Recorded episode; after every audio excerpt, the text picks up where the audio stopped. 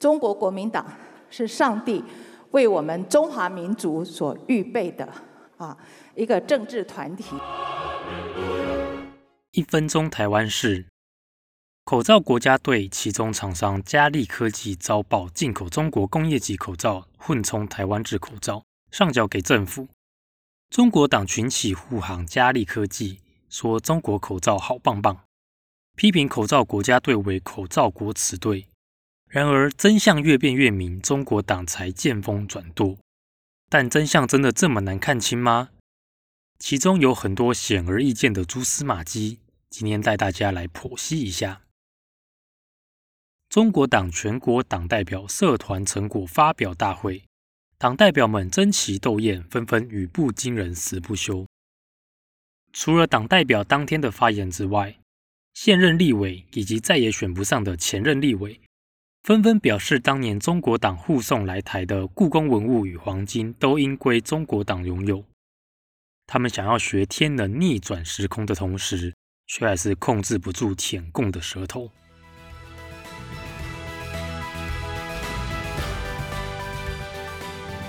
台湾是台湾人的事。Hello，大家好，我是 Chris，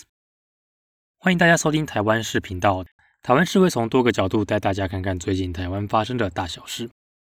就算你没有常常关注新闻媒体，或是身处国外，也能快速了解台湾市。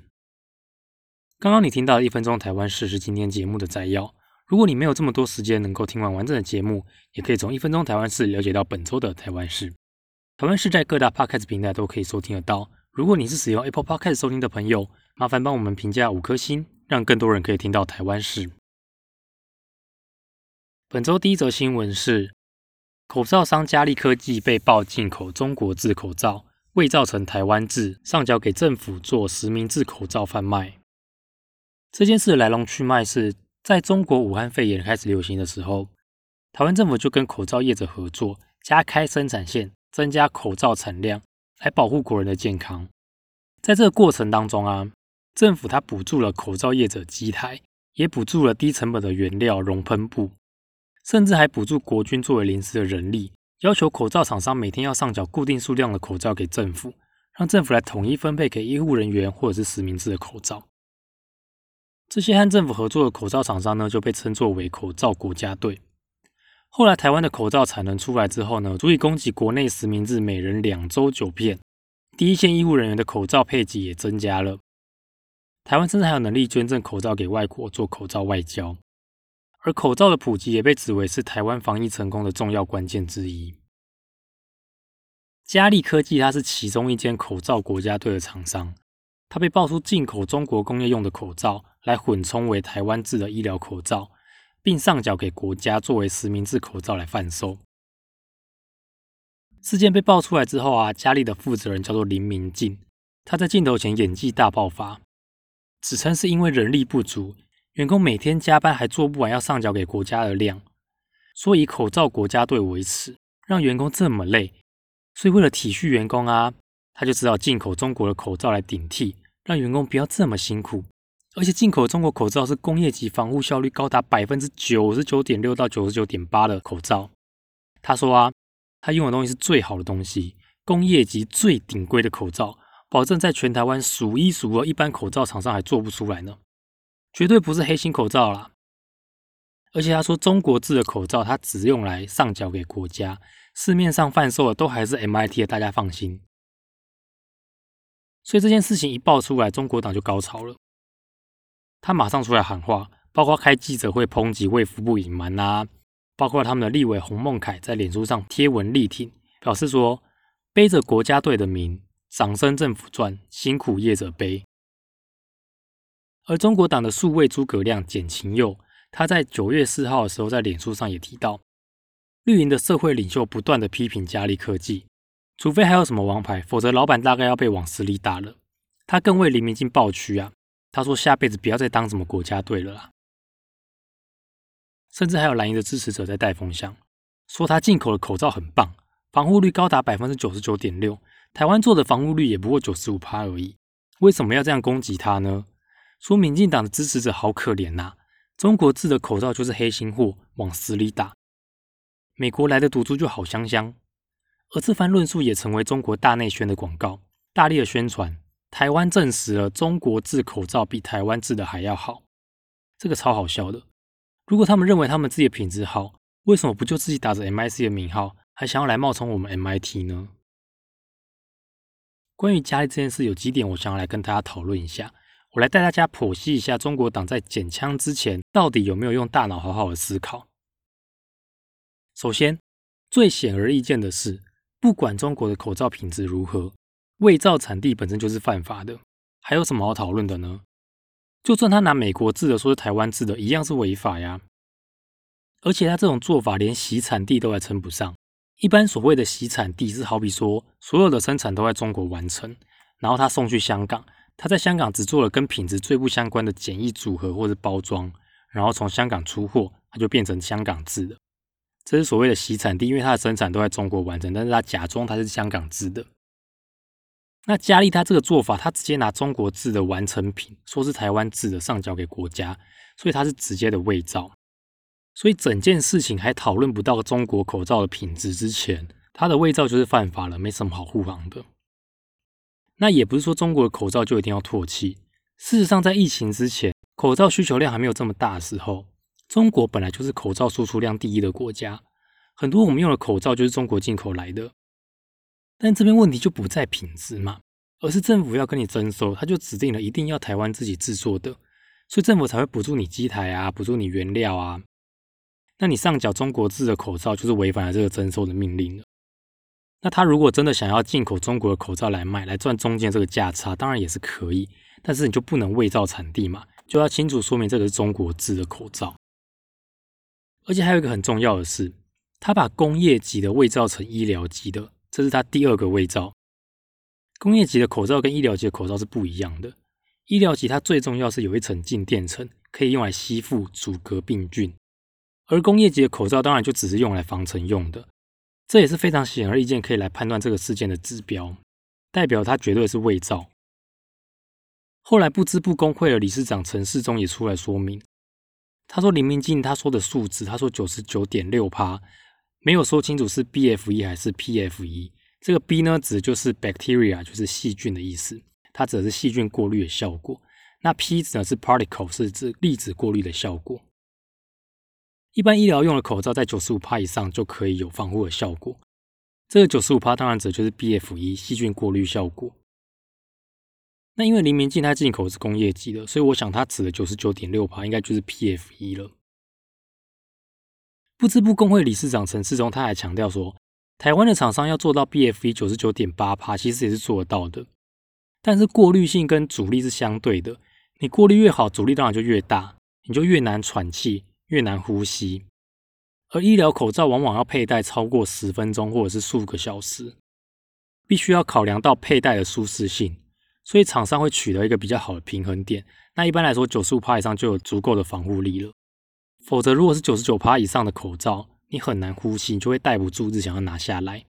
或者是你在吸气的时候没有办法从口罩它的面把空气吸进来，反而把空气从旁边的缝缝吸进来，这样就没有办法达到防护效果了。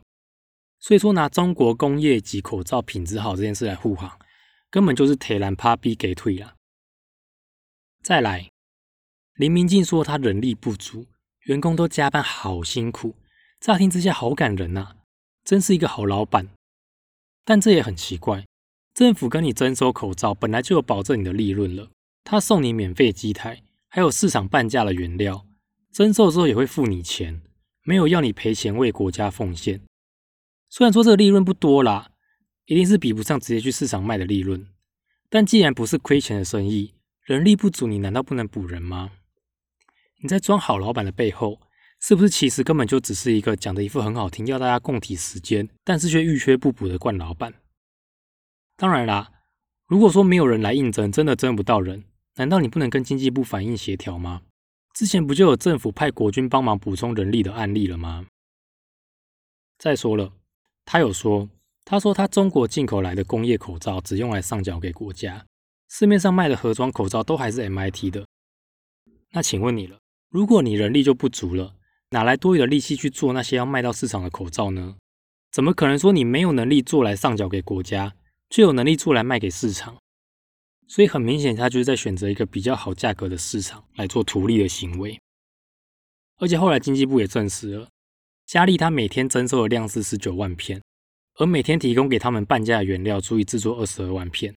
而且佳利都有把它原料全部用完，代表产能是完全没有问题的。所以在经过这些思考之后，如果你是有脑袋、有在思考的人，就可以很清楚的判断，佳利负责人林明进讲的话应该很有问题。但是中国党他想都没想，就捡起了这把枪胡乱扫射，根本没有负起政治人物应有的责任。但后续事实更明确之后，中国党护航林明进的力道是有消失了，但还是持续的在打执政党。为什么会让这件事发生？我觉得很怪，有人做坏事他不去谴责，在那边责怪管理的人。当然，管理的人有责任去避免这些事的发生。但这些事的发生并不是他直接的过错，管理者要做的是，发生了这些事情之后，要如何去亡羊补牢，避免下一次再次发生。就好像有人在侯友谊的辖区里面开枪攻击馆长，很多人第一时间就到侯友谊的脸书去骂侯友谊，我也觉得很莫名其妙。这件枪击案又不是侯友谊导致的，他能做的就是发生之后去尽全力去矫正这件事情。如果说他矫正这件事情没有做好的话，那才是值得被批评的吧。这个佳丽的事件还有另外一个案外案，就是有媒体发现了林明进办公室墙上挂有一幅发财秘籍，内容包含了五点：第一，当疾病发生时，先停止供货给旧客户；第二，高价出给新客户或末端使用者；第三，等疫情冷却后无人购买时，再回头找老客户；第四。只要报低价格，同时安抚原本客户，即可重新合作。第五，等下波疫情爆发时再重施故技，就可以发大财。因此，佳丽的林明镜也被大家谴责非常的黑心。其实，在我看来，我是觉得还好啦。当然，政府有明文规定，厂商不能够发灾难财，口罩不能够卖不合理的价格，不能够刻意哄抬价格。但是在他的秘籍里面，他并没有提到刻意哄抬价格这件事情。而是说，他要选择一个更好卖、价格更好的通路。这个价格更好，可能不是他哄抬的，可能是市场自然而然形成的比较高价的价格。那如果这个高价卖给新客户或末端使用者是有符合政府规定的价格范围之内，那也不算违法。所以我认为这不算是黑心啦，纯粹是道义上的问题，是道德还有企业社会责任的问题。我举个例子来说。好比说，现在外送平台最普及的就是那两家 f o o Panda 跟 Uber Eat 嘛，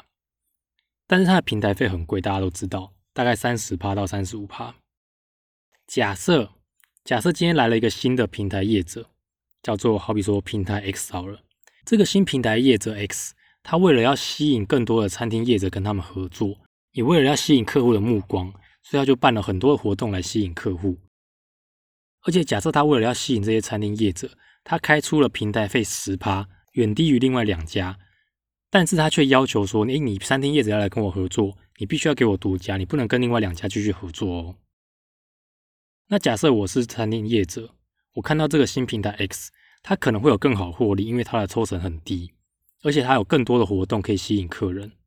可以增加我餐厅的曝光度，所以我就决定想要跟新平台 X 来合作。那因为他要求要独家嘛，我就只好跟原本那两家旧平台解约，然后去跟新平台 X 来合作。那我可能就可以趁着这个平台 X 它新上架的活动，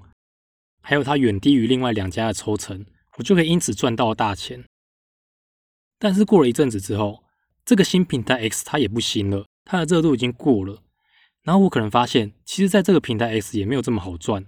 可能因为它毕竟平台新。客户量比较没这么多，比较没这么稳定，那我不如解约回去找原来那两家外送平台业者。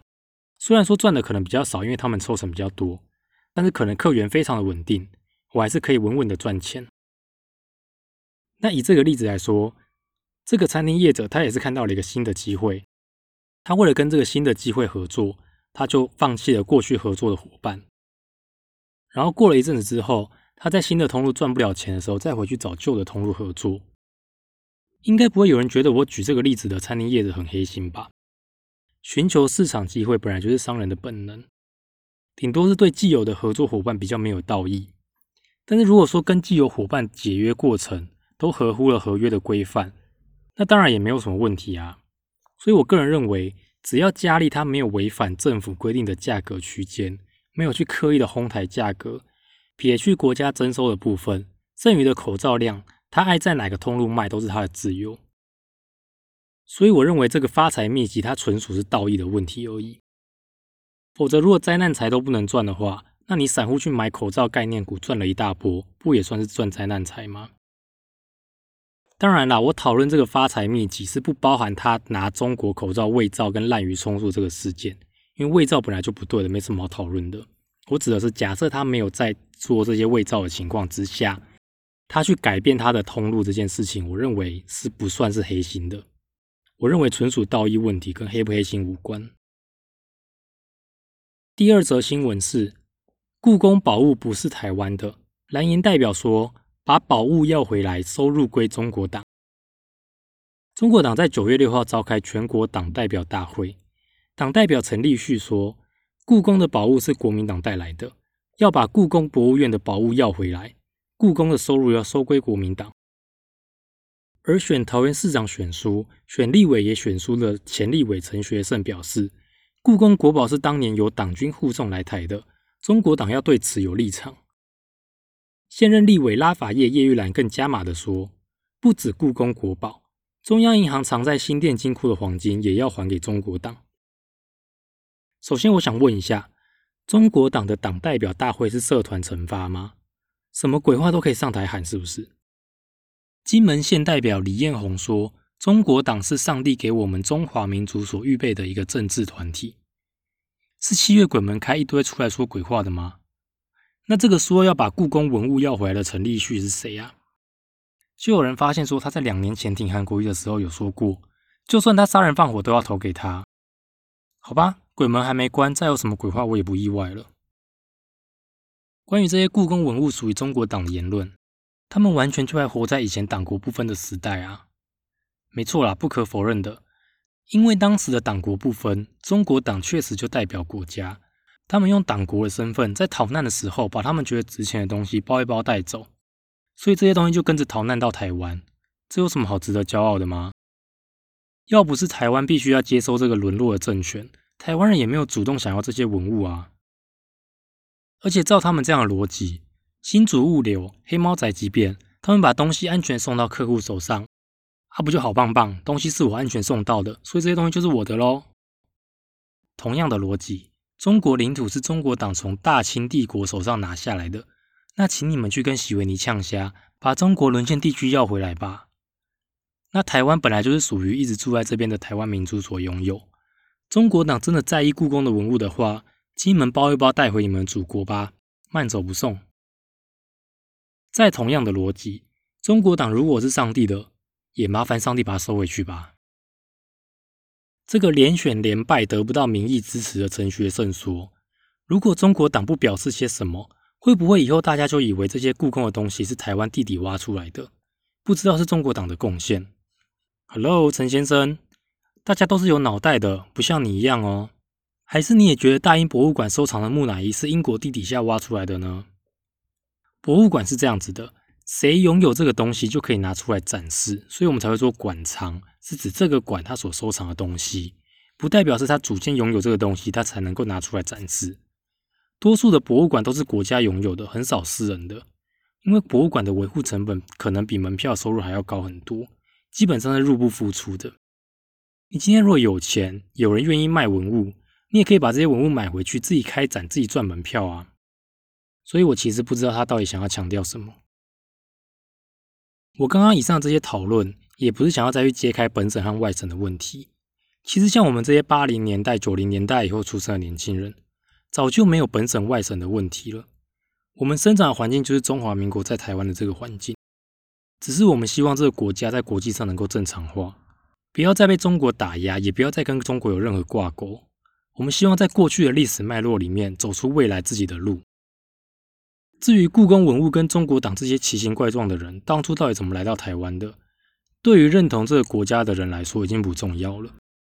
重要的是，这些人有没有跟我们一样认同这个土地和自我的价值，还是他们认同的只是中国的价值，一心只想着要把我们守护的台湾、守护的价值拱手送给中华人民共和国？如果说中国党想要学天能逆转时空，回到党国不分的年代，那我希望他们的思想能够先回到那个年代，一起来反共，而不是拼了命的想要去海峡论坛来舔共，去被他们捅。OK，那这礼拜讨论的话题就到这里。喜欢台湾事的朋友，麻烦在你们收听 Podcast 的平台订阅或关注台湾事，这样你们可以在每周台湾事更新的时候，第一时间听到当周重要的议题。使用 Apple Podcast 收听的朋友，也麻烦帮我们点五颗星评价。让更多人可以听到台湾事。那我们下礼拜见喽，拜拜。